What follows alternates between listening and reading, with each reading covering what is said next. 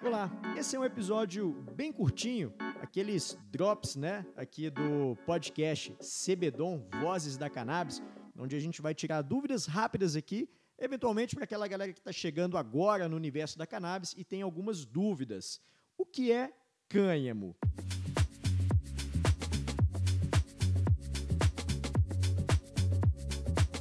O cânhamo é uma planta da família Cannabácea, que também faz parte a maconha. Ele é conhecido por suas fibras resistentes que são usadas para produzir tecidos, cordas, papel, entre outros produtos, inclusive cosméticos.